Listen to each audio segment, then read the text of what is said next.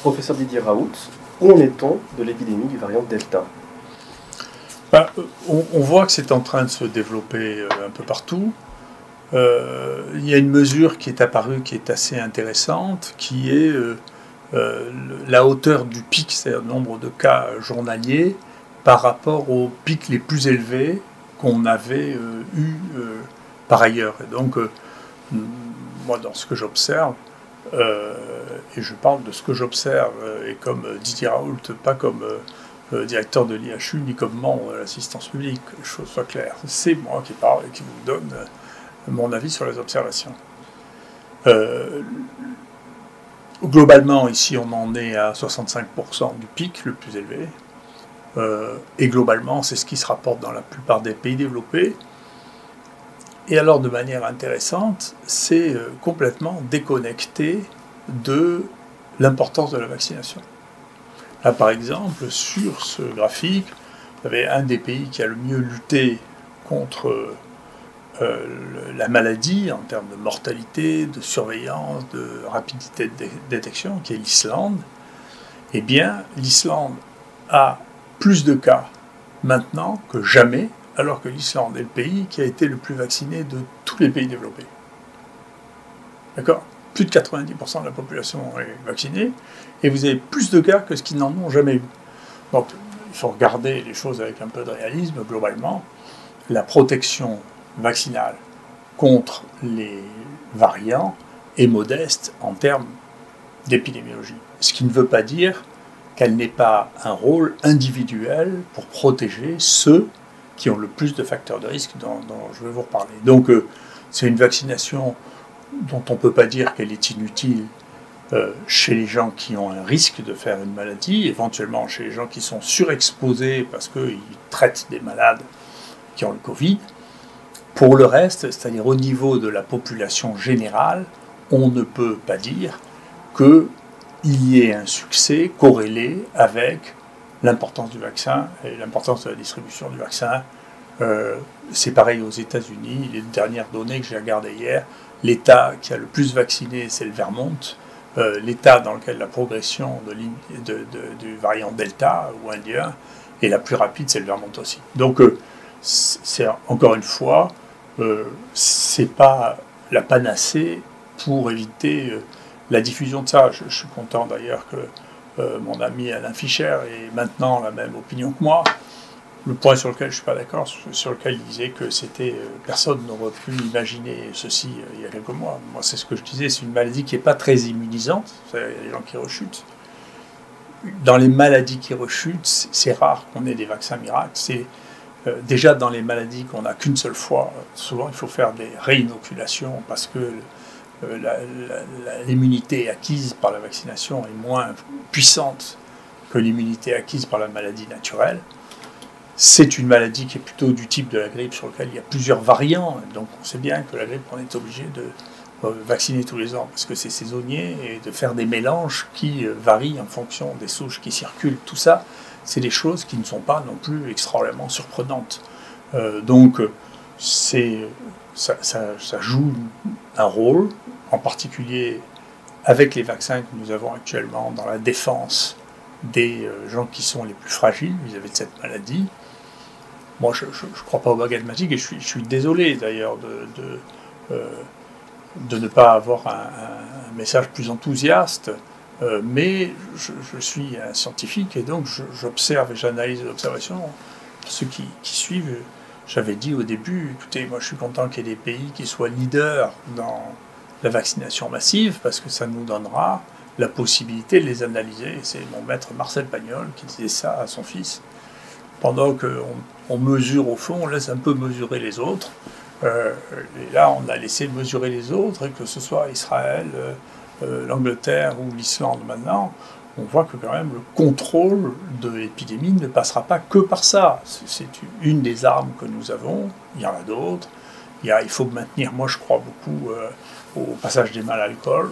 Je pense que c'est même plus important que tout le reste, parce que euh, on verra, il y aura une présentation qui sera faite par, Colson, on voit que les maladies qui sont associées à des rhinites, c'est-à-dire euh, le rhinovirus et le Covid, un foyer de multiplication très important dans le nez, n'ont pas été contrôlées par les mesures qui ont été mises en place, alors que celles des infections respiratoires profondes, c'est d'abord euh, la multiplication pulmonaire. Dans le Covid, la multiplication pulmonaire est secondaire. La multiplication euh, pulmonaire, eh bien, ceux-là ont régressé d'une manière très importante euh, pendant cette année du fait des, probablement des mesures de confinement. Donc il y a eu un bénéfice à ça. L'essentiel, à mon sens, ça reste de se nettoyer les mains parce que vous allez avoir n'importe qui qui a un rhume et vous comprendrez comment on transmet le rhume. Vous verrez bien que c'est pas parce qu'il vous éternue dessus, mais parce que vous essuyez le nez. Même si vous avez un masque, vous essuierez le nez. Donc euh, il y a vraiment quelque chose là qui est essentiel, sur lequel il faut faire très attention, qui est l'alcool, l'alcool, l'alcool, euh, pour lequel il y avait une poussée d'utilisation importante euh, et qui est moins utilisé maintenant. Voilà. Donc ces données sur les virus posent une question qui revient d'une manière très régulière qui est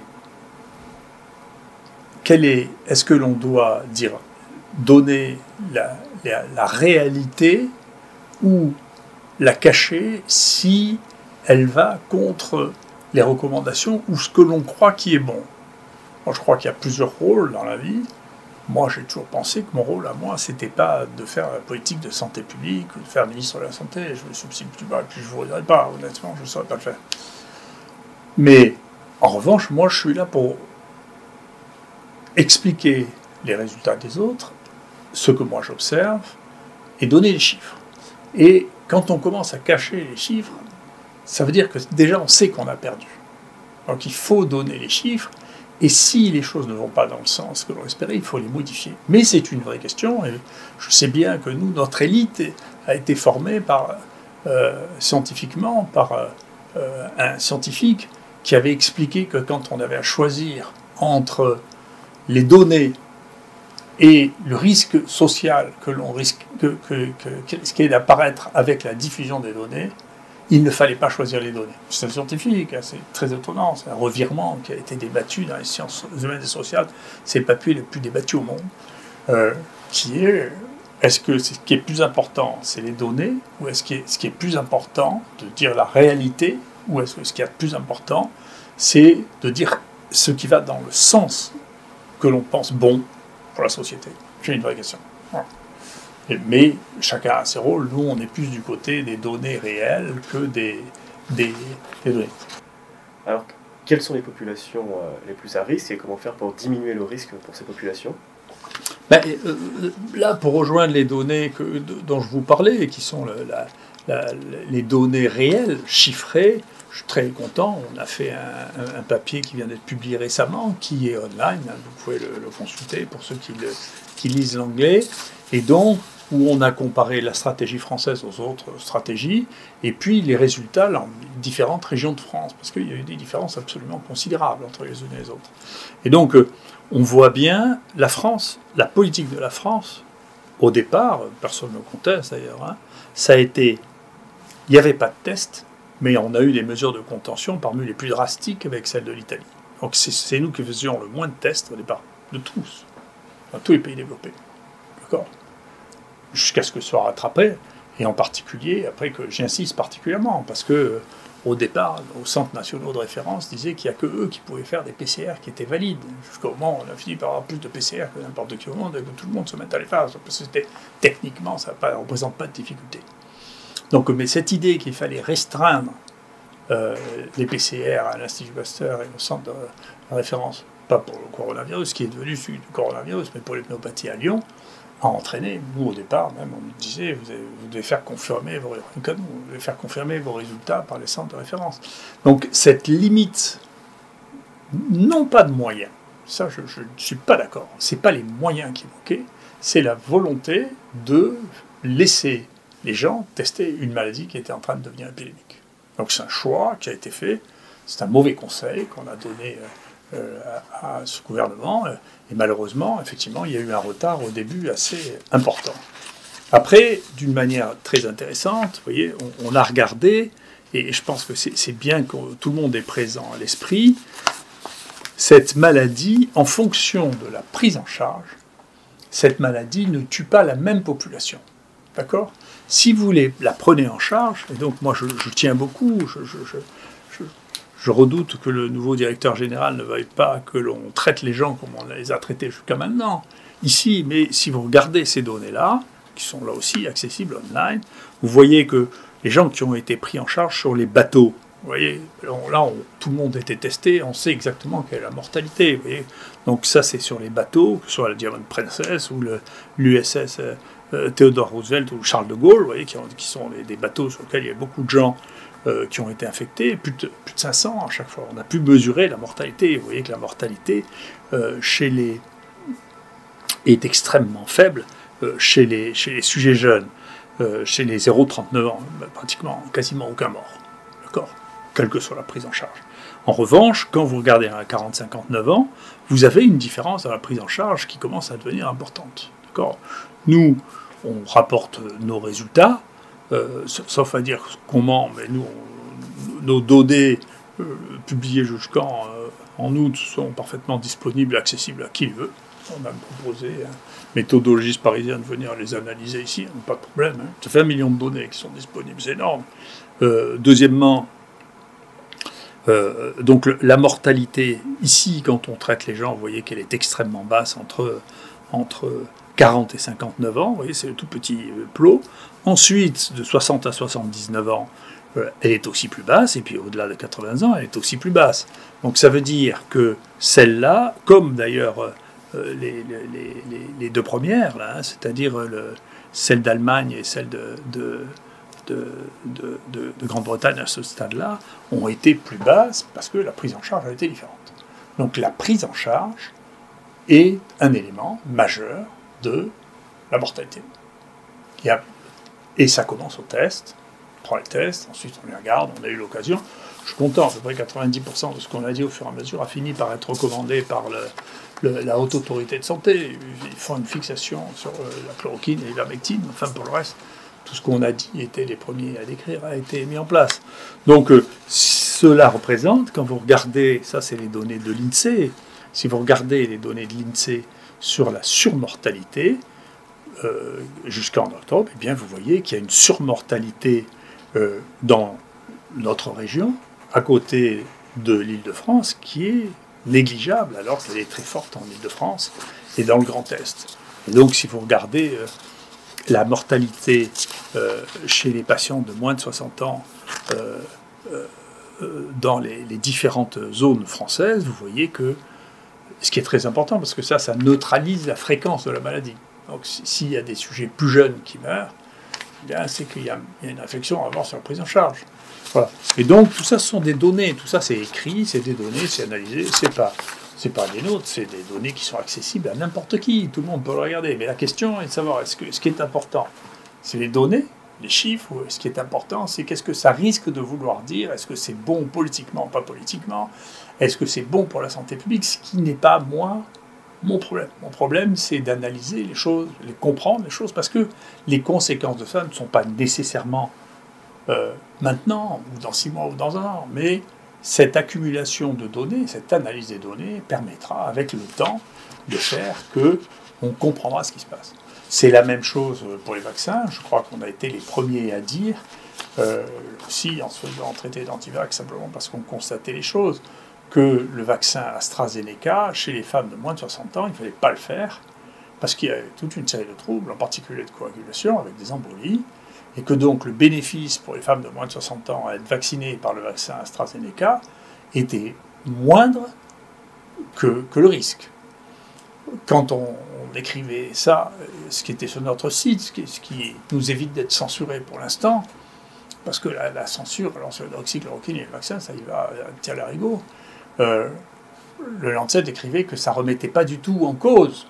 Et puis maintenant, même AstraZeneca le déconseille aux femmes de moins de 50 ans. Donc, euh, vous voyez que la roue tourne au bout d'un moment, et que donc d'être dans la réalité, ça, finit euh, par euh, se voir. Pareil pour la vaccination. Maintenant, on disait c'est 99%, puis 95% avec le Pfizer. Maintenant, les études récentes de la Mayo Clinique, avec l'état actuel de l'épidémie, donnent des chiffres de 40%. et donc, on voit bien, attendez, entre un essai à un instant T avec un variant donné et puis la vraie vie, euh, il y a une grande différence. Mais ça ne veut pas dire, tout le problème, c'est que si on, reste dans cette vision du tout ou rien, du pro-vax et anti-vax, qui est un, un langage d'imbécile, c'est les idiots qui disent ça. On ne peut pas être entièrement anti-vax et entièrement pro-vax, ça n'a pas de sens. Moi, ça fait 20 ans que je, fais, je m'excuse, hein, les gens qui veulent m'expliquer la vaccination, moi, j'ai fait un livre dessus, ça fait 20 ans que j'explique ça, que je pose des questions aux étudiants ou aux gens à qui je fais une conférence. On va regarder pour les vaccins, et je dis, levez la main ceux qui sont pour les vaccins, levez la main ceux qui sont contre les vaccins. Je leur dis, écoutez, c'est une réponse idiote, des uns comme les autres. On ne peut pas dire je suis entièrement pour et entièrement contre. C'est, attendez, pour qui, quand, à quel moment, dans quel endroit? Vous n'avez pas commencé à faire... Euh, les vaccinations contre euh, l'encéphalite euh, japonaise, quelqu'un qui vit en Islande, c'est idiot. Donc vous n'êtes pas pour le vaccin, la généralisation de la vaccination. Vous n'allez pas faire la fièvre jaune maintenant en Hollande. donc ça veut dire, non, attendez, maintenant, si, si, vous avez dans une zone dans laquelle il y a une recrudescence de la fièvre jaune, il faut vous faire vacciner. Donc la question est, quand une maladie a disparu, a un désastre avec le, vaccin vivant de la poliomyélite qui, a, qui fait qu'actuellement on a plus de poliomyélite dans le monde avec le vaccin vivant de poliomyélite qu'avec la poliomyélite elle-même. Euh, et on a vu réapparaître la poliomyélite dans, des, dans l'Amérique du Sud, euh, ça avait disparu du continent depuis 20 ans avec du vaccin vaccinal. Donc il y a des choses dans un sens et des choses dans l'autre, tout ça. Il faut essayer d'être raisonnable et de regarder dans chaque situation sans que tout devienne une histoire de drapeau entre les, bons et les méchants, euh, les passéistes et les modernistes, les pro-vax et les anti-vax. Tout ça, c'est de, la réflexion binaire, c'est bête. Et donc, euh, il faut regarder dans chaque situation, écouter qu'est-ce qui est raisonnable, qu'est-ce qui ne l'est pas, qu'est-ce qui est bon pour moi, qu'est-ce qui est bon pour la société. Ce qui est bon pour moi, c'est quelque chose qui me protège de quelque chose de grave ou d'embêtant. Qu'est-ce qui est bon pour la société C'est quelque chose qui empêche la diffusion euh, du virus. Donc c'est comme ça qu'il faut réfléchir. D'accord il faut essayer d'être intelligent, ce qui est compliqué. Alors maintenant, où est-ce qu'on en est alors avec la gravité Est-ce que ça améliore ou est-ce que ça diminue? Est-ce que ça diminue la gravité euh, de, la maladie quand on est vacciné ou pas? Est-ce que le fait d'être vacciné diminue la gravité de la maladie? Pour l'instant, c'est très difficile à évaluer. Moi, je ne sais pas le faire. Ça a beaucoup irrité aussi euh, les gens ici que je dis ça. Je ne sais pas le faire. Et je crois que personne ne sait le faire en réalité pour l'instant parce que nous n'avons pas assez de données et surtout on n'a pas assez de, données euh, autonomes, indépendantes. moi je le vois sur euh, l'histoire de l'AstraZeneca et de, la, des thromboses, je, le vois sur les... Il y a des divergences dans l'évaluation euh, de la, des effets secondaires des vaccins qui sont absolument spectaculaires, qui vont du simple à dix fois plus. Donc ce n'est pas quelque chose sur lequel c'est devenu le dernier sujet le plus sensible. on a dit, écoutez, voilà, ceux qui sont vaccinés ne sont pas contagieux. Moi, j'ai entendu dire ça, un truc officiel, ce qui nous étonnait beaucoup, parce qu'ils ils avaient des PCR qui étaient positifs. alors, il y a des gens qui disaient, oui, peut-être qu'ils ont une PCR positive, mais pas de virus. On cultivait beaucoup, beaucoup de virus. Bernard Lascola, ici, a cultivé plus de virus de Covid que n'importe qui au monde. Donc, si, ils ont des virus circulants. Après, ils ont dit, non, mais il y a des gens qui ont commencé à dire, oui, les PCR sont, les charges virales sont plus basses. Alors, c'est pas vrai, elles sont pas plus basses. Maintenant, il y a trois papiers qui sortent dessus qui disent sont au même niveau. Il y a même, nous, on trouve même que les, charges virales sont plus importantes chez les gens qui ont été vaccinés ou pas. On ne sait pas pourquoi, on ne sait rien du tout. Mais en tout cas, ne pas dire que les gens qui sont vaccinés, qui sont infectés, ne sont pas contagieux. Ils sont contagieux comme les autres, il faut les traiter comme les autres, il faut faire attention. Et donc les gestes de précaution qu'il faut avoir chez les gens vaccinés sont les mêmes pour l'instant, dans la situation épidémique dans laquelle on est. Hein. Et donc, la deuxième chose, c'est comment on mesure ça. Alors c'est très compliqué parce que, euh, d'ailleurs, comme ça, je ne veux pas terminer sur des mauvaises nouvelles, je veux terminer sur des bonnes nouvelles. Vous voyez, le, ça c'est la mortalité observée, le nombre de cas et la mortalité observée ici, en fonction des variants. On, a fait plus de, variants que tous les autres. Là aussi, euh, on était le premier à dire qu'il y avait des variants. a fallu trois mois aux autres pour, dans le monde hein, pour se rendre compte qu'il y avait des variants, parce que nous, on disait ça en août-septembre, et que finalement, les gens se sont rendus compte en novembre, en janvier qu'il y avait des variants. Enfin, donc les trois variants qui ont été le plus... Donc tout ça, c'est sur 28 000 euh, identifications de génotypes de virus, et donc... On regarde là, vous voyez, le nombre de cas détectés ici, le nombre de cas qui ont été hospitalisés, le nombre de cas qui sont allés en réanimation, et le nombre de morts. Et donc vous voyez que euh, là, le delta, il est ici, et pouf, le nombre de personnes hospitalisées en, en réa, maintenant on est à 41 en réa, et le nombre de morts est beaucoup plus bas, vous voyez, euh, que ce que l'on a vu avec le, le, Marseille 4, qui pour nous a été le plus sévère. Et puis ensuite, ça c'est le, Yuka ou Alpha, et ensuite c'est le, Delta ou Indian. Donc euh, la, la gravité générale de ce variant, et bien sûr, ces variants sont associés à des gravités différentes. Euh, nous, on l'a constaté dès le départ, et qui sont, on, l'avait évalué pour au moins trois des premiers variants qu'on a analysés en détail, qui sont indépendantes de l'âge. C'est vrai que quand c'est l'été comme ça, on a plus de jeunes qui sont infectés, donc euh, comme vous l'avez vu, les jeunes font des formes beaucoup moins graves, mais indépendamment de l'âge, il y a une différence euh, de gravité euh, que l'on observe chez les gens qui sont infectés par ce variant, ce qui est plutôt une bonne nouvelle, mais qui n'est pas jusqu'à présent, comme on l'a vu, nous on a un peu moins de 1000 personnes qui ont été vaccinées et qui ont fait une infection, qui ont été observées, qui n'est pas dépendant, pour autant qu'on ait été capable de le mesurer actuellement, de la vaccination. Donc c'est possible que la vaccination diminue la gravité, c'est bien possible, on verra bien. Euh, mais pour l'instant, euh, on n'a pas les données qui permettent de confirmer que c'est vrai. On peut avoir un discours qui est un discours encourageant pour, pour, la vaccination. Moi, personnellement, ça ne me gêne pas. Mais actuellement, des données qui démontrent ça, on ne les a pas. Et donc, c'est en analysant les données que l'on avancera parce que il faut bien qu'il y ait des données qui permettent de conserver une certaine crédibilité des uns et des autres.